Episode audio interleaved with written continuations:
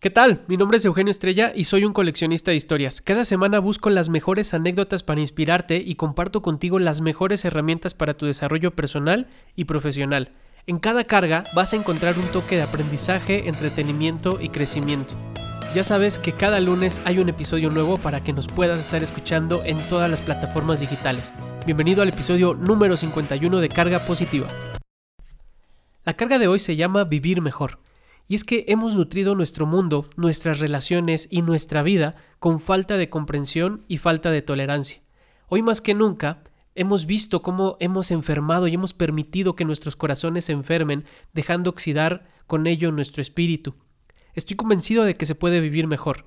Te invito a que vivamos con más, una vida con más amor, una vida con más caridad, con más compasión, que cada vez haya más espacio en nuestra vida y en nuestra rutina de tolerancia, que cada vez entre la, capacidad de tener más paciencia y más amistad.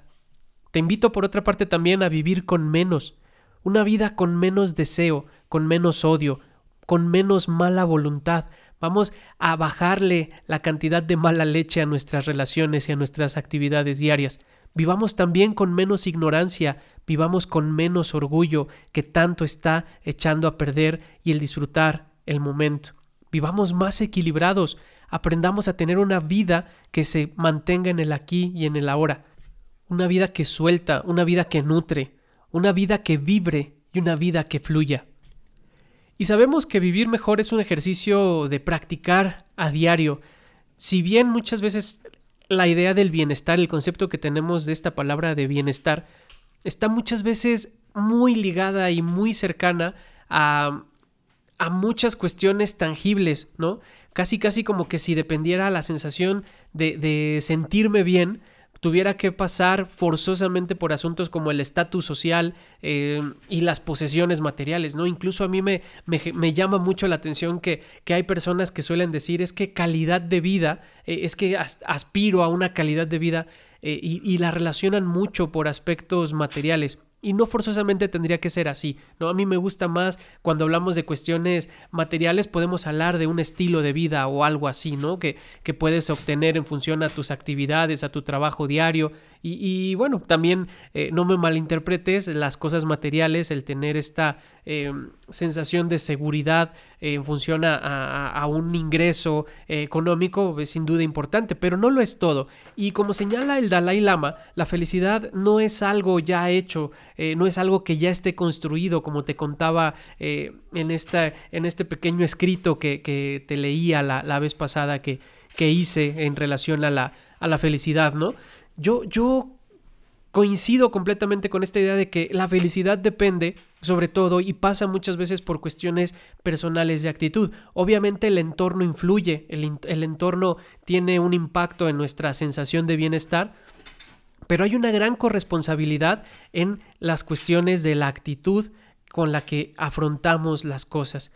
Porque también es cierto, tenemos que decirlo, la vida... Eh, es, es, ruidosa, ¿no? No siempre es tan sencillo asumir este enfoque, eh, porque pues vivimos en, en, una, en, una, en un ritmo, estamos inmersos en un, en un ruido, y ahora en esta situación que vivimos, pues sin duda, eh, la, la, la carga de presiones, la carga de actividades, las obligaciones, las adversidades, pues pueden llegar a complicar un tanto y a desgastar esta sensación, ¿no? Eh, yo hace poco realmente hubo un día en el que, eh, y ha habido momentos en estos cinco meses de confinamiento que llevamos, a, más allá de los semáforos, de los colores, de la distancia social y todo eso, pues se han movido cosas al interior, ¿no? Y, ha habido momentos muy padres, pero también ha habido momentos muy complicados en el sentido de que cuesta llegar, cuesta a Cuesta trabajo mantenerse con un enfoque optimista de las cosas, de las situaciones, ¿no? Pero sí influye mucho la actitud. Por eso me gusta mucho esta filosofía de la que te quiero hablar en esta carga, que es esta filosofía de origen danés, conocido como Hygge, eh, una palabra que se escribe H-Y-G-G-E, se pronuncia Hygge en su origen eh, danés o nórdico, porque también es, es parte de, de, la cultura noruega. Y bueno, en estos dos países está esta filosofía, esta creencia, este estilo de vida muy centrado y muy enfocado en disfrutar de las pequeñas cosas. Digamos que eh, la esencia de esta filosofía o esta, de este enfoque es... Eh, conectar con la idea del bienestar, de satisfacción, de calidez, pero que muchas veces es una, una filosofía que se enfoca en apreciar los pequeños placeres de la vida, prestarle atención a esos pequeños detalles, esas pequeñas cosas y encontrar la felicidad escondida en esas cosas que tenemos al alcance de la mano. Como te decía, Huguet consiste en disfrutar el momento centrándonos en el ahora y aprender a aprovecharlo al máximo. Sin duda, este enfoque nos puede rescatar de situaciones complicadas porque es aprender a estar agradecido con lo cotidiano. Tiene que ver con muchísimos aspectos eh, de, tener eh, esta sensación, no sé, y, es una filosofía que se... Em, que se desarrolla mucho bajo la idea de disfrutar el estar en casa, con lo que hay, con lo que está, así como están las cosas, es aprender a disfrutar de eh, una taza de té caliente, una taza de café, el olor del café preparándose, el saber y, disfrutar momentos de, de, compartir la fruta, de compartir los alimentos, o sea, son encontrar la felicidad en los momentos cotidianos estando en casa.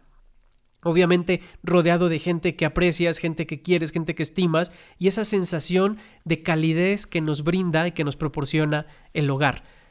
Huguet entonces también es la oportunidad de aprender a tomarnos las cosas con mayor calma y aprender a desconectarnos de lo que está sucediendo en el exterior.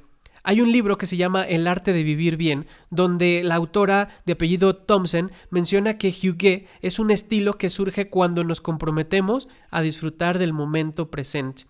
Ese estilo que implica también abrazar la sencillez y que se puede encontrar en las cosas que cada día hacemos como te decía, eh, no sé, eh, esta sensación de, felicidad o de esta sensación de bienestar cuando es eh, amanecer y sentirte arropado por el, el, calor de tus cobijas, ¿no? De tus sábanas, el tomar una prenda y disfrutar el olor de esa prenda, o sea, este tipo de situaciones cotidianas que muchas veces no agradecemos, no reconocemos el valor que nos puede dar, el gran aporte que pueden tener hacia nuestro día, estos pequeños detalles que tenemos en nuestro hogar. Entonces, de lo que se trata Huguet es que en las cosas que hacemos puede haber un valor y un sentido diario que a veces pasamos por desapercibido, ¿no? Son esas situaciones que podemos vivir que nos reconfortan, que nos hacen sentir como en casa y estamos con esta sensación de bienestar porque nos sentimos arraigados, pertenecientes a alguien, conectados con algo o con alguien